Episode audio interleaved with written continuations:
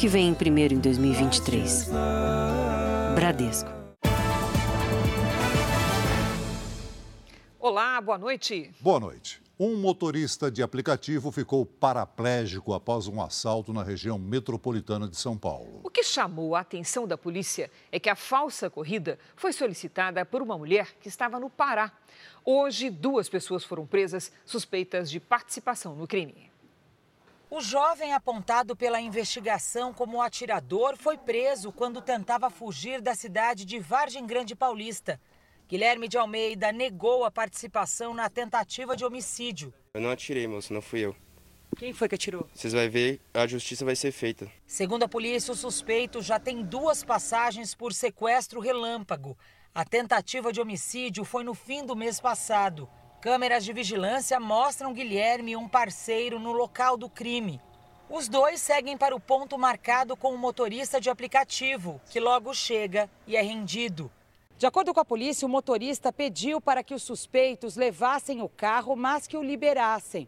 Os criminosos negaram. Ao tentar fugir, a vítima foi baleada. A investigação descobriu que o pedido da corrida foi feito pelo perfil de uma mulher. O crime foi em Vargem Grande Paulista, na região metropolitana de São Paulo. Mas o celular que fez a chamada para a falsa corrida estava a quase 3 mil quilômetros dali, em Ananindeua, no Pará. A dona da linha foi presa hoje. Ela admitiu né, que a conta, a linha telefônica e também a conta né, junto ao perfil, né, junto à empresa são dela, porém ela sustentou que na data do fato né, estava em uma festa e acabou emprestando o telefone celular para que o anfitrião da festa lá pudesse chamar né, o aplicativo. Guilherme nega que conheça a mulher presa no Pará. Você conhecia a menina do Pará? Que menina do Pará? que fez a chamada? Não, não estou sabendo nada disso. Os policiais estão agora em busca do segundo criminoso. De acordo com a investigação, seria Gustavo dos Santos. Nossa produção não conseguiu contato com a defesa dos suspeitos. O motorista de aplicativo foi socorrido logo depois do crime. Ele está internado há 12 dias e os médicos disseram que ele perdeu o movimento das pernas. Um dos crimes que mais crescem no país deixa as vítimas impotentes, sem ter como reagir. São os roubos de dados pessoais. De um ano para o outro, mais do que dobrou o número de pedidos de fiscalização sobre vazamento de informações dos brasileiros. E muitas vezes, os dados são usados por criminosos para extorquir dinheiro das vítimas. Carlos trabalhava quando recebeu um e-mail, uma mensagem ameaçadora que tinha informações pessoais e as senhas dele de diversos aplicativos. Falando sites que eu acessava e me ameaçando, dizendo que tudo que que eu acessava pelo celular, ele poderia postar na internet e poderia publicar para meus amigos, meus familiares. O e-mail foi enviado por um homem que se dizia ser um hacker. A mensagem afirmava ser o único aviso e que não tinha acordo e queria trocar dinheiro por silêncio, ou seja, para que o tal hacker não divulgasse os dados pessoais, Carlos deveria pagar. O valor era de 3 mil reais em criptomoedas. Só depois que a transferência fosse feita, o criminoso prometia pagar todo o material. Carlos não pagou e, por enquanto, não teve nenhum problema. Mas a dúvida permanece. Eu não tenho a menor ideia de como ele conseguiu isso. Carlos denunciou o caso à polícia e o vazamento é investigado. Se tiver qualquer dúvida, a dica é não abrir o link. É preciso ter cuidado. Segundo a Autoridade Nacional de Proteção de Dados, o número de pedidos de fiscalização relacionados a vazamentos mais que dobrou de um ano para o outro. No Brasil, os dados pessoais são protegidos por lei. Por isso, todos os casos de vazamento de informações devem ser denunciados à polícia. Qualquer um envia um e-mail exigindo um pagamento para não vazar um conteúdo íntimo ou que ele conseguiu mediante é, invasão de um computador ou de um celular, ele comete crime de extorsão e este crime prevê pena de 4 a 10 anos de reclusão. Juntando todas as denúncias de 2021 e 2022, segundo dados da Autoridade Nacional de Proteção de Dados, foram mais de mil. Para quem teve as informações pessoais sequestradas, o que fica é o medo. Estou com o celular na mão o tempo todo, é, é bastante complicado. A gente tem bastante medo desse tipo de coisa. A gente sente nossa privacidade violada. Veja agora outros destaques do dia. Depois de denúncia com várias versões, ministro Alexandre de Moraes manda investigar senador Marcos Duval. E ironiza a tentativa de grampo para tentar impedir a posse de Lula. Polícia Federal prende mais dois envolvidos nos atos de vandalismo em Brasília. Voo doméstico tem briga generalizada e 15 passageiros são expulsos do avião. Estados Unidos acusam China de espionagem com balão. Na reportagem especial, o mercado ilegal de peças que coloca motociclistas e comerciantes na mira de criminosos.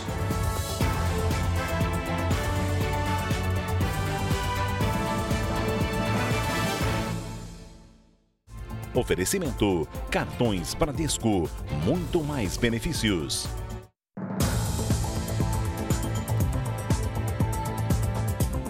Uma denúncia de exercício ilegal de, da medicina revelou o passado criminoso de um homem que atendia como médico em São Paulo. Ele é suspeito de matar duas pessoas com uso excessivo de medicamentos e de tentar abusar de uma menor de idade durante uma consulta. No apartamento onde Fábio Machado da Cunha, de 32 anos, morava, policiais encontraram jalecos e um estetoscópio. Segundo as investigações, era neste condomínio, em São José dos Campos, no interior de São Paulo, que o falso médico atendia.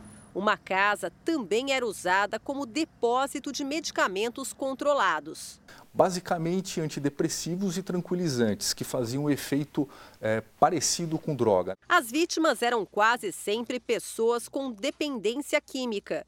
Fábio Machado usava receitas falsificadas para comprar os remédios ele foi preso em flagrante na porta de uma farmácia, mas na audiência de custódia foi liberado.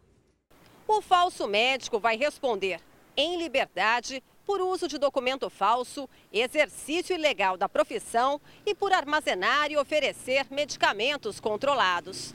Crimes com penas que, somadas, podem chegar a 22 anos de prisão. Policiais de Pernambuco e da Paraíba investigam outros crimes atribuídos ao falso médico, como a aplicação de medicamentos no final do ano passado. Entre as possíveis vítimas está um homem que teria morrido de overdose no sertão pernambucano. O corpo dele foi encontrado numa geladeira num antigo consultório de Fábio. Em 2016, Fábio Machado foi denunciado e preso também por se passar por médico em Minas Gerais. Na ocasião, ele tentou examinar as partes íntimas de uma menor, acompanhada da mãe. No mesmo ano, o falso doutor, a mãe e o padrasto dele foram presos em Guarulhos, na região metropolitana de São Paulo, por suspeita de envolvimento num assassinato. Uma idosa de 81 anos foi dopada e morreu. O corpo foi encontrado na casa onde ela morava. Na sentença, o juiz concluiu que os três foram responsáveis pela morte, mas, como eram réus somente pelo crime de tortura, acabaram absolvidos. Procuramos a defesa de Fábio Machado e estivemos em dois endereços onde ele costumava atender em São José dos Campos, mas ele não foi encontrado. Nós não conseguimos contato com a defesa de Isaltina Machado e André da Silva, mãe e padrasto do falso médico.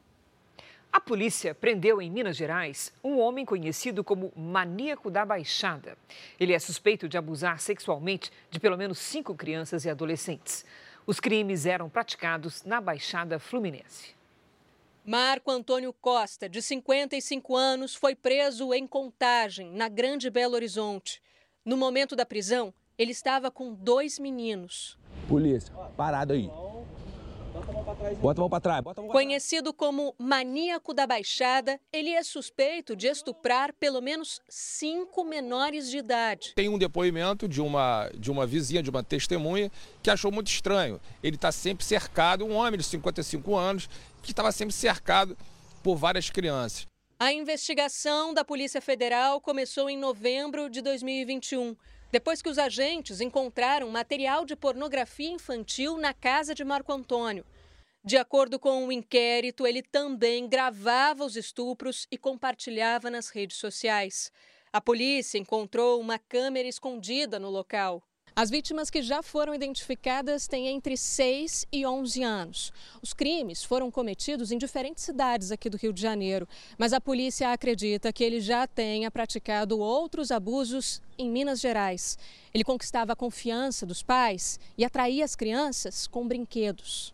No local onde Marco Antônio foi preso, os agentes da Delegacia da Criança e do Adolescente encontraram carteirinhas escolares e fotos de crianças que podem ter sido violentadas. Somente este ano, 165 crianças e adolescentes foram vítimas de violação sexual no Brasil. No Rio, foram seis casos. Ele vai responder por estupro de vulnerável e por produção e armazenamento de cenas de abuso sexual infanto-juvenil. O telefone dele foi apreendido, será periciado, será recuperado todas as imagens e vídeos que, que foram eventualmente apagados. O inquérito vai ser concluído e caminhado para a justiça. E com o final aí da, da, da investigação, certamente ele vai ser condenado aí por uma pena superior a 20 anos. Marco Antônio Costa ainda não tem advogado. Funcionários das lojas americanas fizeram uma manifestação no Rio de Janeiro e em outras cidades do país. A empresa tem quase 45 mil empregados. A Americanas entrou em recuperação judicial por causa de uma dívida de 40 bilhões de reais. Imagens de câmera de segurança de uma casa noturna em Contagem, região metropolitana de Belo Horizonte, gravaram um policial militar sendo espancado por cinco homens. As agressões teriam começado após uma discussão policial ficou gravemente ferido. Três suspeitos foram presos. Dois fugiram. A Polícia Rodoviária Federal apreendeu quase uma tonelada e meia de maconha na BR-163, no interior do Paraná. Os policiais deram ordem de parada ao motorista, que fugiu. O carro com a droga foi encontrado numa ribanceira, sem ninguém dentro. Há dias na fila da bilheteria, fãs da banda mexicana RBD iniciaram uma confusão na frente do estádio do Pacaembu, em São Paulo. Ao descobrir que os ingressos se esgotaram, centenas de jovens começaram a derrubar as grades de proteção.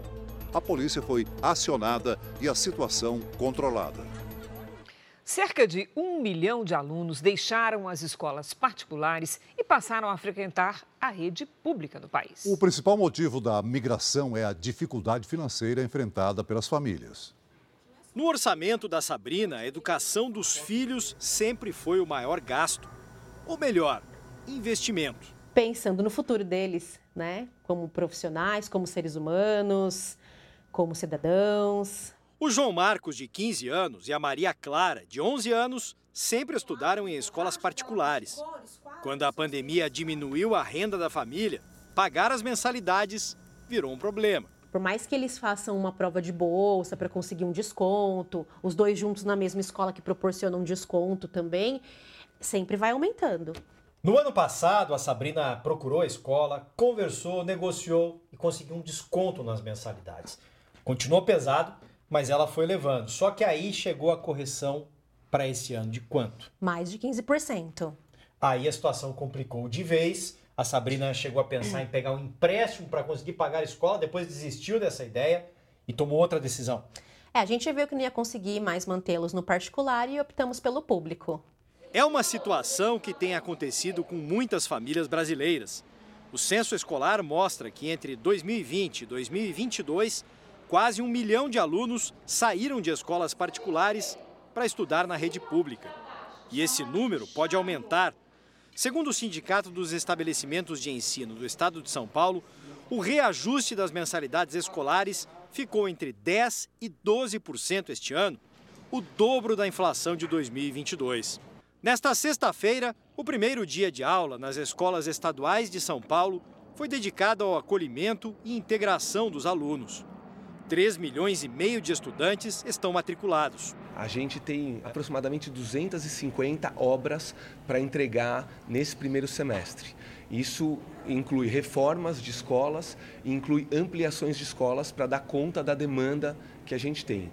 Para o economista, se a renda melhorar, muitas famílias devem procurar novamente as escolas particulares. Até a pessoa se reorganizar com o seu padrão de vida, com todas as contas, todos os custos que ela tem do padrão de vida da família como um todo, leva tempo. Então, a renda aumentando, ela vai se reorganizando novamente. A gente precisa olhar com outros olhos agora. A expectativa é de que a gente consiga é, ter um respiro mesmo, sem alterar a qualidade de ensino deles. A Polícia Federal realizou hoje a quarta fase da Operação Lesa Pátria contra os envolvidos nos ataques de 8 de janeiro em Brasília. Um dos alvos foi o empresário conhecido como Mário Furacão, que fez um vídeo durante a invasão ao Palácio do Planalto. Policiais federais cumpriram três mandados de prisão preventiva e 14 de busca e apreensão em Goiás, Distrito Federal, Mato Grosso, Rondônia, São Paulo e Espírito Santo. Foram apreendidos documentos e equipamentos eletrônicos na casa dos investigados por participação ou financiamento aos ataques do dia 8 de janeiro em Brasília. Uma das prisões foi em Rio Verde, sudoeste de Goiás. Lucimário Benedito Camargo, o Mário Furacão, foi detido em casa.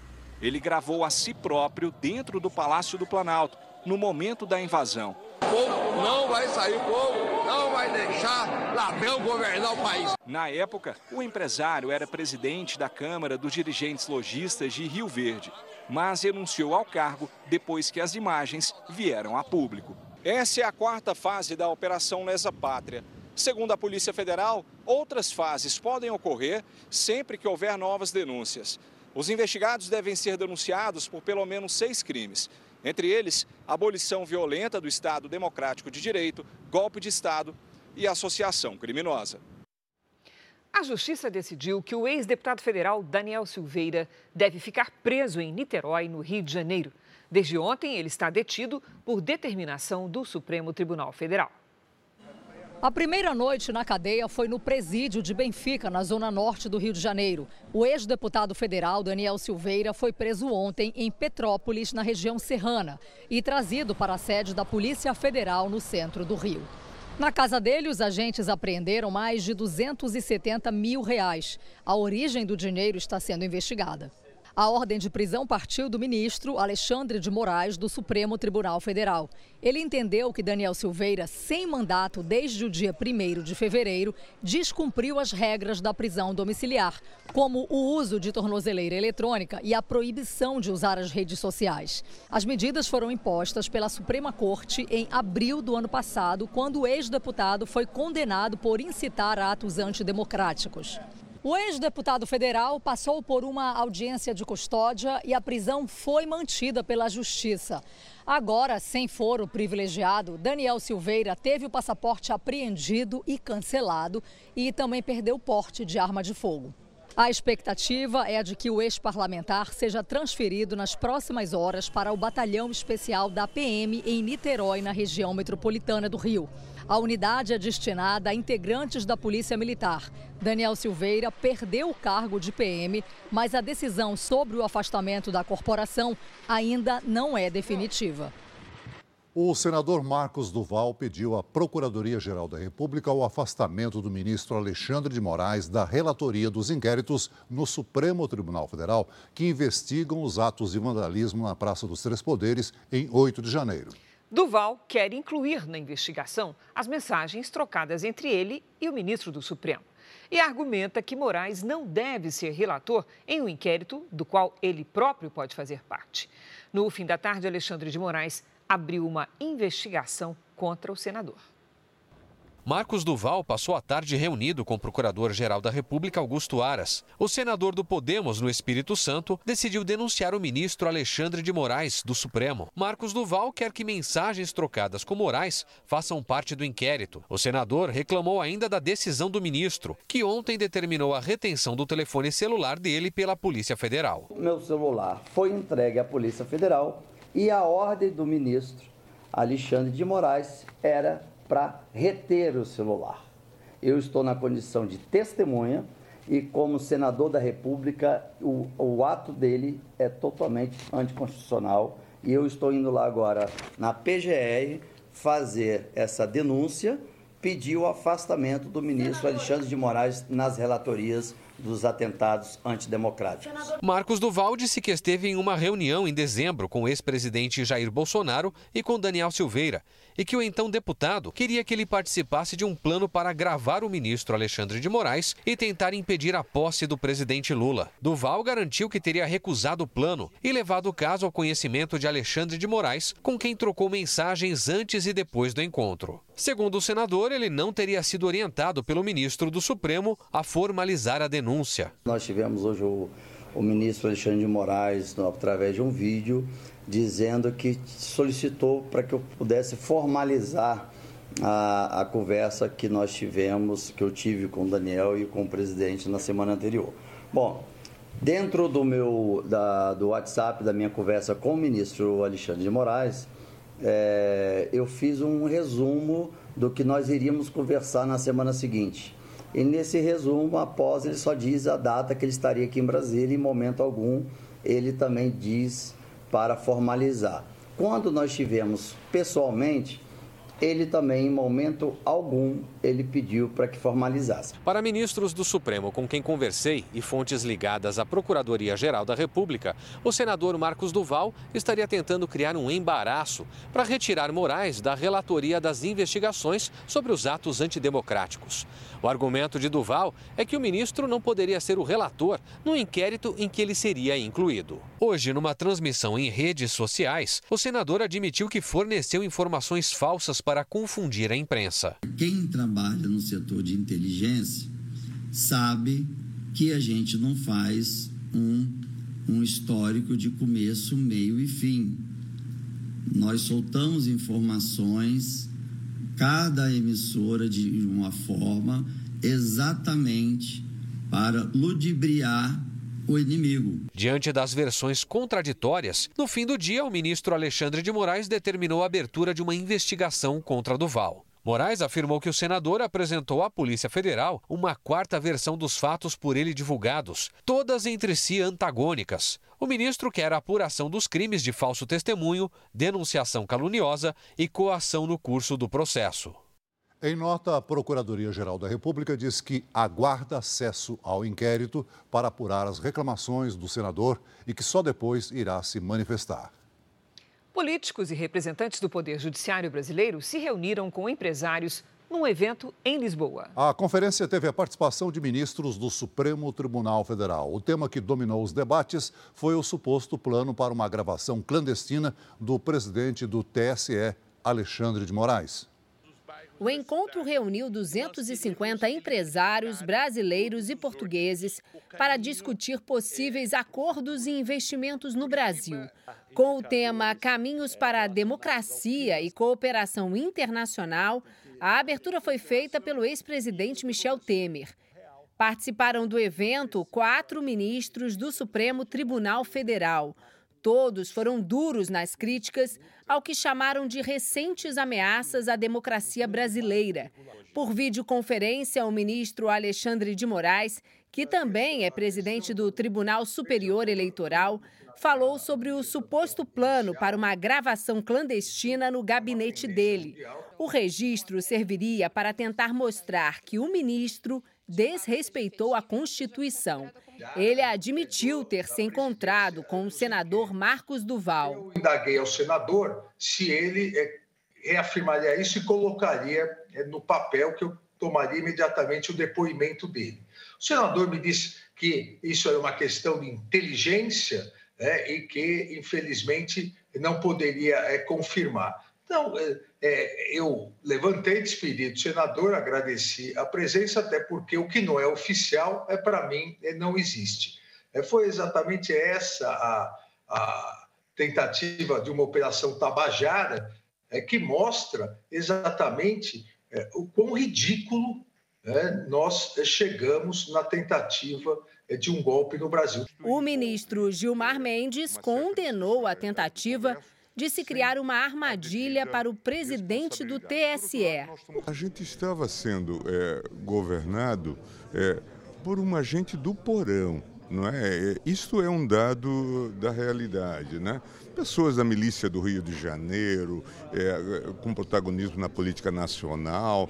É isso que resulta quando nós vemos a nominata desses personagens, não é? O evento continua amanhã aqui em Lisboa, com o tema Oportunidades do Brasil em Portugal e na União Europeia. O painel vai ter a presença de empresários e da ministra do Planejamento, Simone Tebet. Foi solto agora há pouco o ex-comandante da Polícia Militar do Distrito Federal, o coronel Fábio Augusto Vieira. Ele estava preso por suspeita de facilitar a ação de vândalos nas sedes dos três poderes em Brasília. A decisão pela liberdade do coronel Fábio Augusto Vieira teve como base o relatório do interventor Ricardo Capelli. Capelli entendeu que o ex-comandante da PM não teve responsabilidade direta pelas falhas de segurança. O ministro Alexandre de Moraes destacou que o PM, investigado por suspeita de omissão no dia dos ataques, saiu ferido ao tentar agir contra os manifestantes e não teve o pedido de reforço atendido de forma rápida. Apesar da liberdade provisória, o coronel não pode viajar sem autorização do Supremo Tribunal Federal. O ministro também levou em consideração um depoimento em que o ex-comandante afirmou ter enfrentado resistência do Exército para desmontar o acampamento dos manifestantes em frente ao quartel-general das Forças Armadas. Já o ex-ministro da Justiça, Anderson Torres, que prestou um longo depoimento à Polícia Federal, continua preso. Torres assumiu a Secretaria de Segurança Pública no início de janeiro e afirmou que dois dias antes dos ataques recebeu relatórios que descartavam ações radicais em Brasília. Por isso, teria viajado para a Flórida. Anderson Torres contradisse a versão do governador afastado Ibanês Rocha, que alegou não ter sido comunicado sobre as férias de seu secretário. Quanto ao documento conhecido como Minuta do Golpe, encontrado na casa dele e que apontava sugestões para um possível golpe de Estado contra o presidente Lula, Anderson Torres disse se tratar de um documento sem base jurídica e que não tem ideia de quem o elaborou. Ele disse que os papéis foram colocados na estante de casa por uma funcionária. O ex-ministro do governo Bolsonaro contou ainda que perdeu o celular nos Estados Unidos mas se prontificou a passar as senhas de acesso aos investigadores. Depois de alcançar a inflação anual de quase 95%, a Argentina anunciou uma nova cédula de 2 mil pesos. O valor é equivalente a 54 reais. A nova nota terá a ilustração de dois médicos em homenagem ao desenvolvimento da ciência e da medicina. Segundo o Banco Central, o objetivo é melhorar o funcionamento dos caixas eletrônicos e otimizar pagamentos e transferências. Além disso, deve ajudar a circular o dinheiro no país. A nova cédula deve chegar às mãos do consumidor nos próximos meses. Atualmente, a nota de maior valor é de mil pesos. Com esse valor, é possível, por exemplo, comprar uma pizza grande na capital da Argentina. Veja a seguir: novas testemunhas prestam depoimento à justiça no caso Daniel Alves. Briga por assento de avião termina com 15 pessoas expulsas de aeronave que ia de Salvador para São Paulo. O governo Lula mantém pouco acesso à informação, mesmo após prometer mais transparência.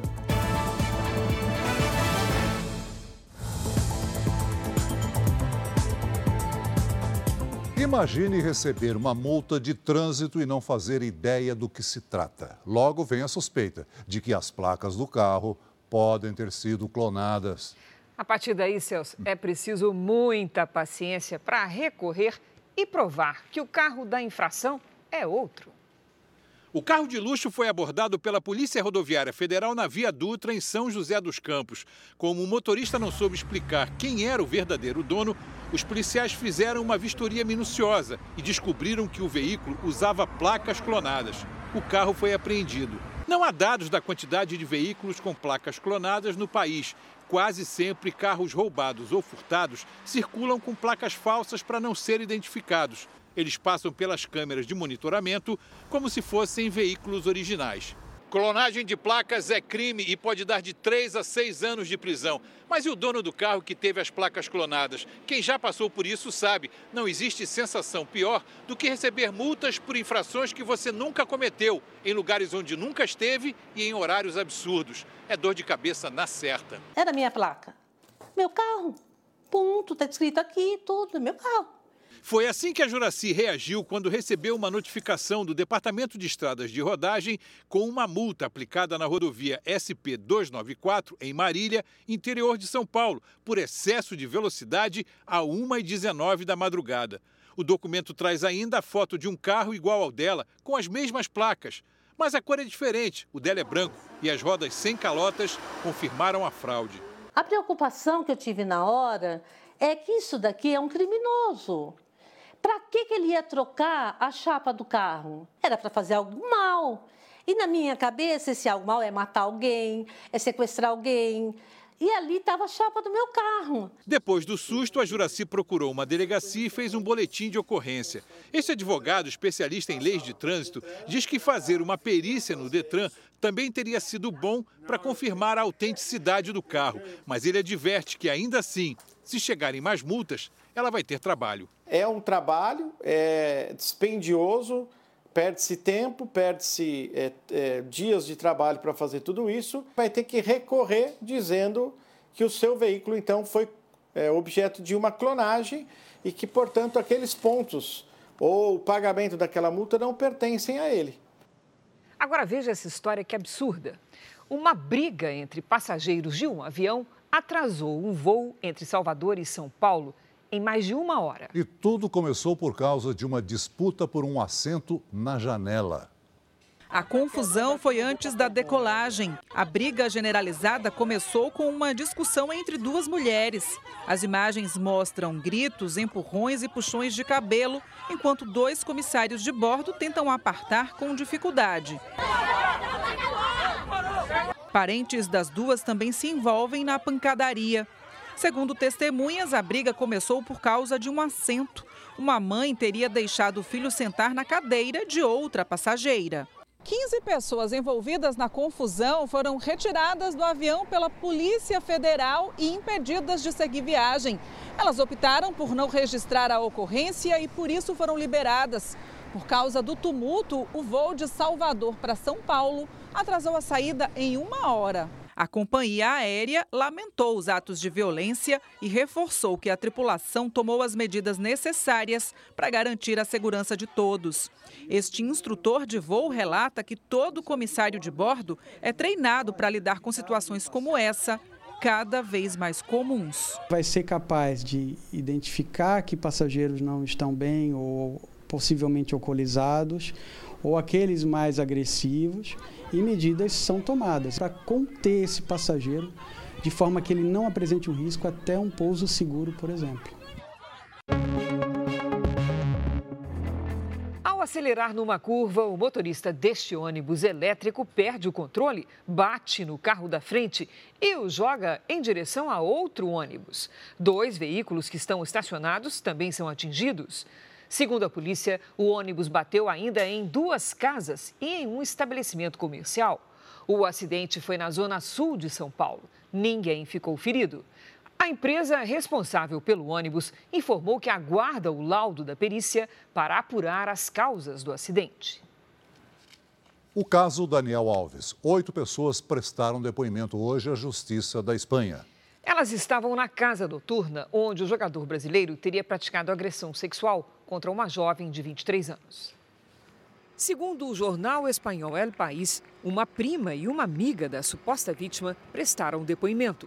As duas disseram que também foram importunadas por Daniel Alves dentro da casa noturna. A agressão sexual teria acontecido no fim do ano passado. A denunciante de 23 anos não teve a identidade revelada. O jornal espanhol La Vanguardia diz que a acusação tenta mostrar que o jogador estava no banheiro e teria coagido a jovem a entrar, o que ele nega. Como o local fica em um ponto cego da câmera de segurança, a acusação tenta ligar o atleta a um par de tênis que aparece no reflexo do espelho. Segundo o jogador, a relação foi consensual. Daniel Alves está preso preventivamente há duas semanas. A defesa apresentou argumentos para que ele responda ao processo em liberdade. O secretário de Estado americano Anthony Blinken adiou a visita que faria a Pequim nesta sexta-feira depois que um balão chinês passou a sobrevoar o espaço aéreo dos Estados Unidos. O Departamento de Defesa diz que se trata de um equipamento de espionagem e uma clara violação ao país. Autoridades chinesas lamentaram o fato e afirmaram que o dispositivo é usado para pesquisas científicas e meteorológicas. O balão teria sido levado por ventos e saído da trajetória prevista. O objeto chegou a sobrevoar a área militar no estado de Montana. O governo americano decidiu não derrubar o equipamento com medo que possíveis destroços possam atingir pessoas em terra. Não há risco para o tráfego aéreo. E ainda nos Estados Unidos, mais de 80 milhões de pessoas enfrentam temperaturas congelantes que podem piorar nos próximos dias. Ao menos 11 pessoas morreram nesta semana por conta do frio extremo. Segundo o Serviço de Meteorologia, uma frente fria do Ártico deve atingir vários estados americanos. As temperaturas negativas podem causar queimadura de pele ou congelamento em menos de 10 minutos. A sensação térmica pode chegar a menos 40 graus. O Canadá também está em alerta para o frio extremo. Aqui no Brasil, fevereiro mal começou e cidades de Mato Grosso do Sul já registraram quase metade de toda a chuva esperada para o mês. Hora da gente conversar com a Lidiane Sayuri e saber como é que vai ser o nosso final de semana. Oi, Lid, tudo bem? Tem temporal por aí? Exatamente, Cris. Vem água, viu? Boa noite para você. Celso, muito boa noite. Boa noite a todos. As nuvens que aparecem espalhadas aqui nas imagens de satélite devem permanecer no sábado e no domingo. Hoje à tarde, os temporais atingiram o Rio de Janeiro e o município entrou em alerta. Na região da central do Brasil, as rajadas passaram dos 70 quilômetros por hora. Neste momento, temos um corredor de umidade atravessando o Brasil de norte a sudeste. Neste sábado, o tempo fica firme e seco apenas no oeste do Rio Grande do Sul, no Espírito Santo, no norte de Minas e no sertão nordestino. Atenção para as áreas em destaque. Os temporais podem causar alagamentos, enchentes e chuva de granizo. Em Porto Alegre e em Brasília faz até 28 graus. No Rio de Janeiro, 38 com repeteco desta sexta, temporais e transtornos. Em João Pessoa, máxima de 31. Em São Paulo, sábado típico de verão, com sol, 30 graus e chuva no fim da tarde. No domingo faz até 29 e as pancadas começam mais cedo. Tempo delivery para o Marcelo, que é de Vila Velha, no Espírito Santo. Vamos lá. Marcelo, aproveite o fim de semana de muito sol, com poucas nuvens e calor para você aí, olha, de até 32 graus. Agora é a vez do Radache, de Boa Vista, no, em Roraima. Radache aqui na nossa tela. Olha, em Boa Vista, o fim de semana terá mais sol do que chuva. Se chover, são pancadas passageiras e sem transtornos. Máximas de 33 e de 32 graus. Previsão personalizada para qualquer cidade do Brasil e do mundo é aqui mesmo no Tempo Delivery. Basta mandar seu pedido pelas redes sociais com a hashtag você no JR. Cris Celso, bom fim de semana. Bom fim de Lidy. Para você também, Lidy. Veja a seguir: a bolsa cai e o dólar fecha em alta após fala do presidente Lula contra a autonomia do Banco Central. Com o calor, aumenta o número de escorpiões capturados em Porto Alegre. O mercado ilegal de peças usadas que alimenta um violento esquema das quadrilhas de roubo de motos. Hoje, na série especial.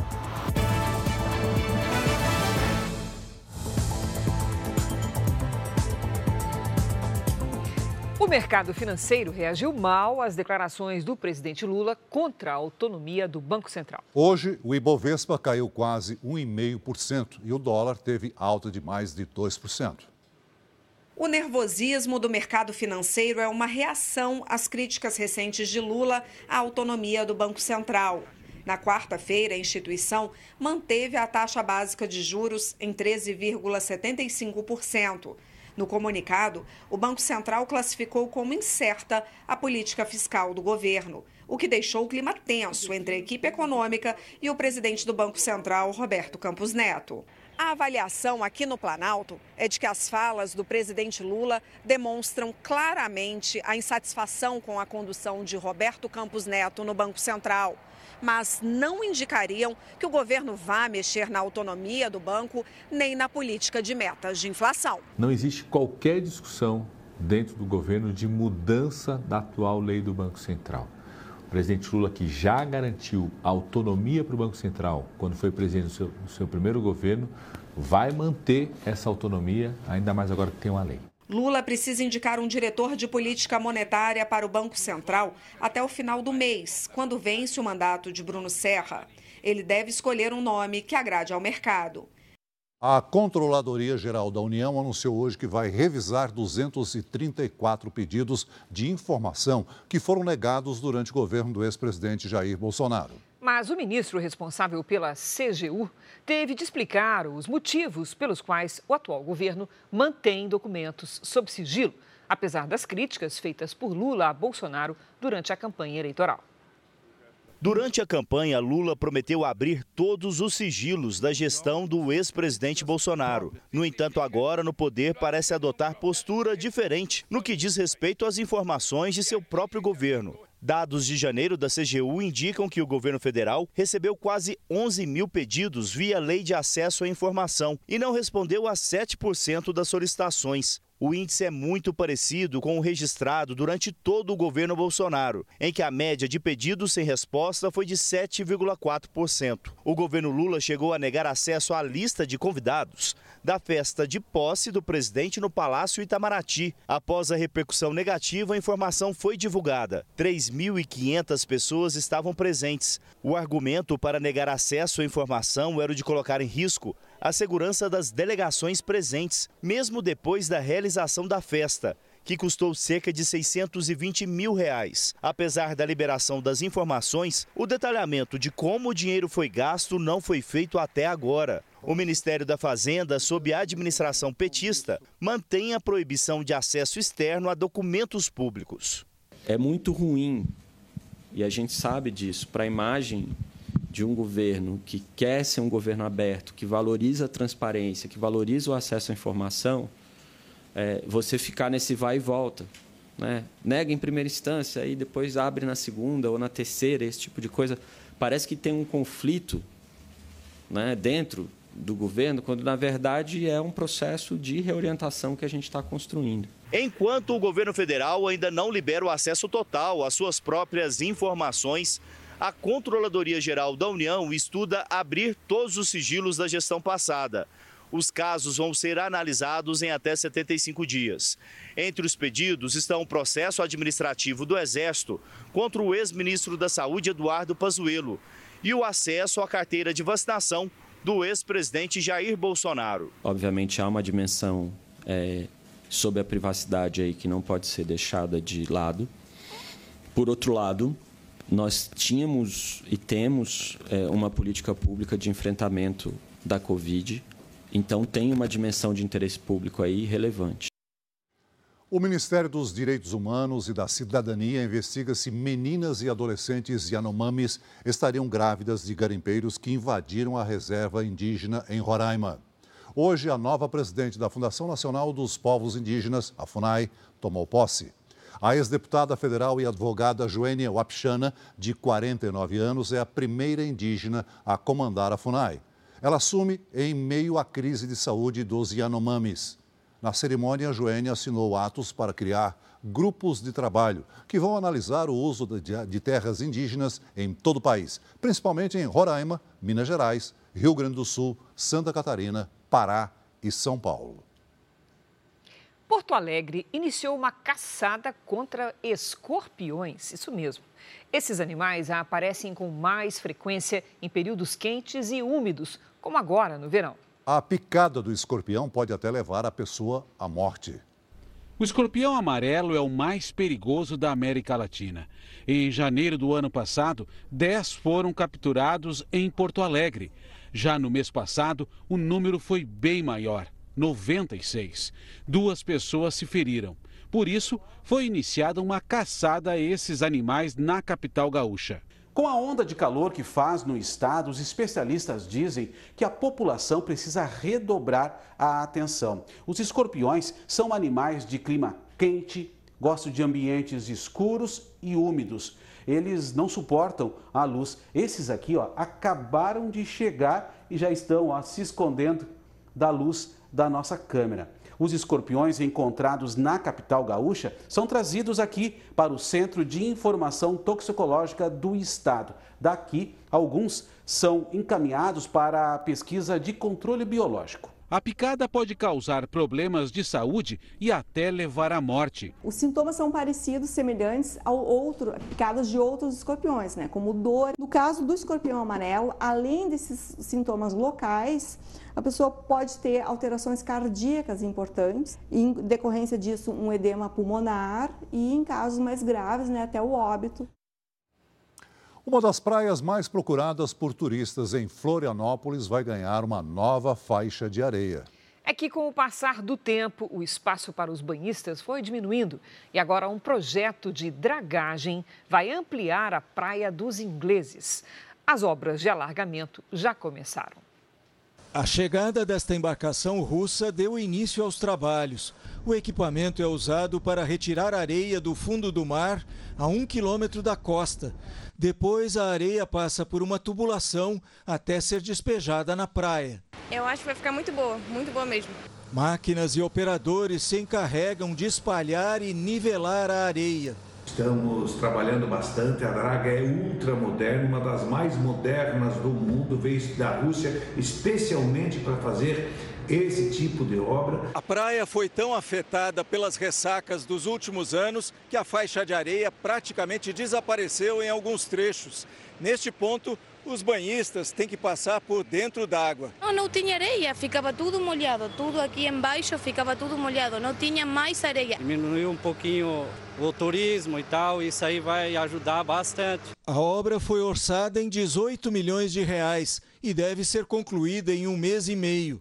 Quando ficar pronta, a nova faixa de areia terá cerca de 45 metros, numa extensão de 3 quilômetros. A mesma técnica foi usada em outras praias catarinenses, como Canasvieiras e Balneário Camboriú. Aqui, nos ingleses, moradores e comerciantes já esperam por uma ampliação também do turismo. Para a atividade econômica vai ser fundamental, né? Uma orla que como vai ficar vai ser excelente. Campeonato Paulista. Nesse fim de semana tem mais um jogo ao vivo na tela da Record TV. Santo André e São Paulo se enfrentam no domingo, às quatro da tarde. Transmissão para todo o Brasil, menos Rio de Janeiro. No São Paulo, o treinador Rogério Ceni segue em busca do time ideal. Para ajudá-lo, a diretoria trouxe mais um reforço: o atacante Erisson, que vem emprestado do Botafogo. A apresentação de jogador já virou rotina no São Paulo. É a nona apresentação de um grande reforço. O último a chegar foi Erisson, de 23 anos. Opção para o ataque que já tem o ídolo tricolor Caleri. Erisson estava no Estoril de Portugal, mas pertence ao Botafogo, onde disputou 34 jogos e marcou 15 gols no ano passado. Só que a história dele com o São Paulo é antiga, dos tempos de torcedor. O atacante se inspira no que outros ídolos já fizeram. Luiz Fabiano, contra o Corinthians, de cavadinha no Cássio. Lucas Moura também, de esquerda. Esta foto do jogador com a camisa do São Paulo na adolescência fez sucesso nas redes sociais nesta semana. O passado inspira o torcedor que virou atacante do time do coração. É uma honra estar aqui trabalhando, é, vendo o Murici, vendo o Rogério, vendo todos esses, esses ídolos do São Paulo. Parecia aquele garotinho quando via seus ídolos, meu, meus olhos chegaram a brilhar. Apelidado de El Toro por causa do porte físico no começo da carreira, Erisson já tem a situação regularizada no Campeonato Paulista e pode estrear contra o Santo André. Doido para comemorar um gol com a tradicional raspadinha de pé no chão. O adversário tem dois pontos a mais que o tricolor e é o terceiro colocado na classificação geral do Paulista. O jogo entre Santo André e São Paulo você verá na tela da Record TV neste domingo, a partir das quatro da tarde. O mercado ilegal de peças e acessórios de motos coloca comerciantes e motociclistas na mira dos criminosos. Na reportagem da nossa série especial de hoje, vamos mostrar como agem as quadrilhas que atacam vítimas atrás de motos encomendadas. Os alvos vão desde modelos simples até os mais luxuosos.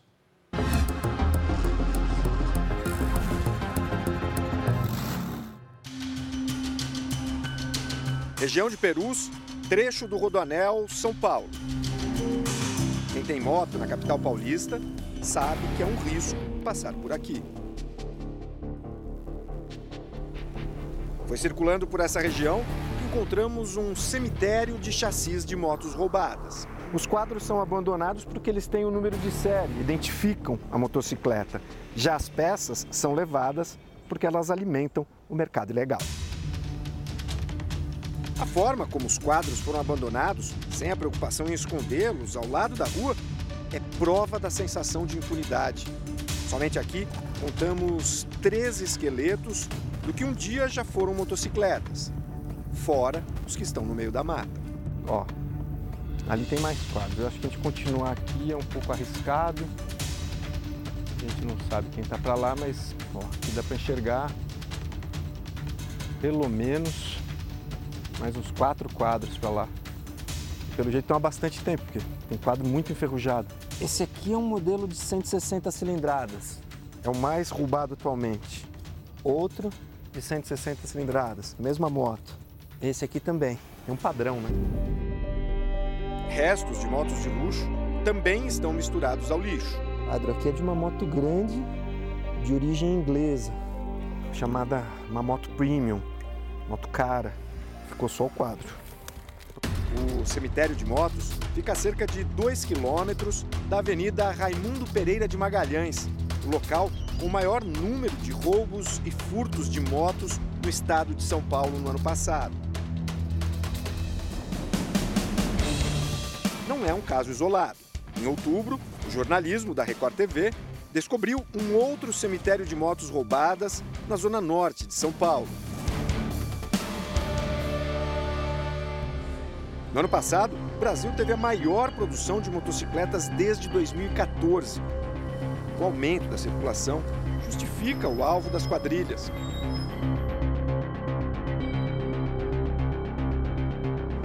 Em dezembro, esse empresário teve a loja invadida duas vezes em 10 dias. Foram 13 pessoas, mais ou menos dia 14 de dezembro. Eles chegaram aqui de uma vez só, renderam todo mundo agredindo o funcionário, fizeram tipo um arrastão.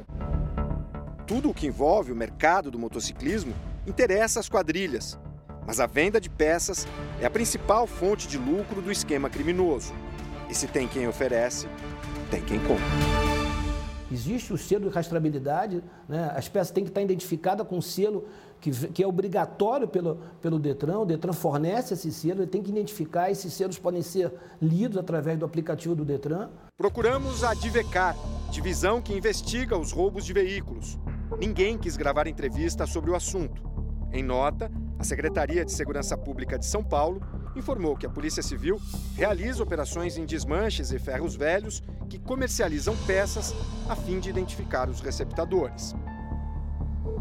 Aqui na minha frente está um motociclista que há pouco mais de um ano perdeu um filho durante um roubo de moto. Hoje ele faz parte de uma associação que luta para combater esse tipo de crime.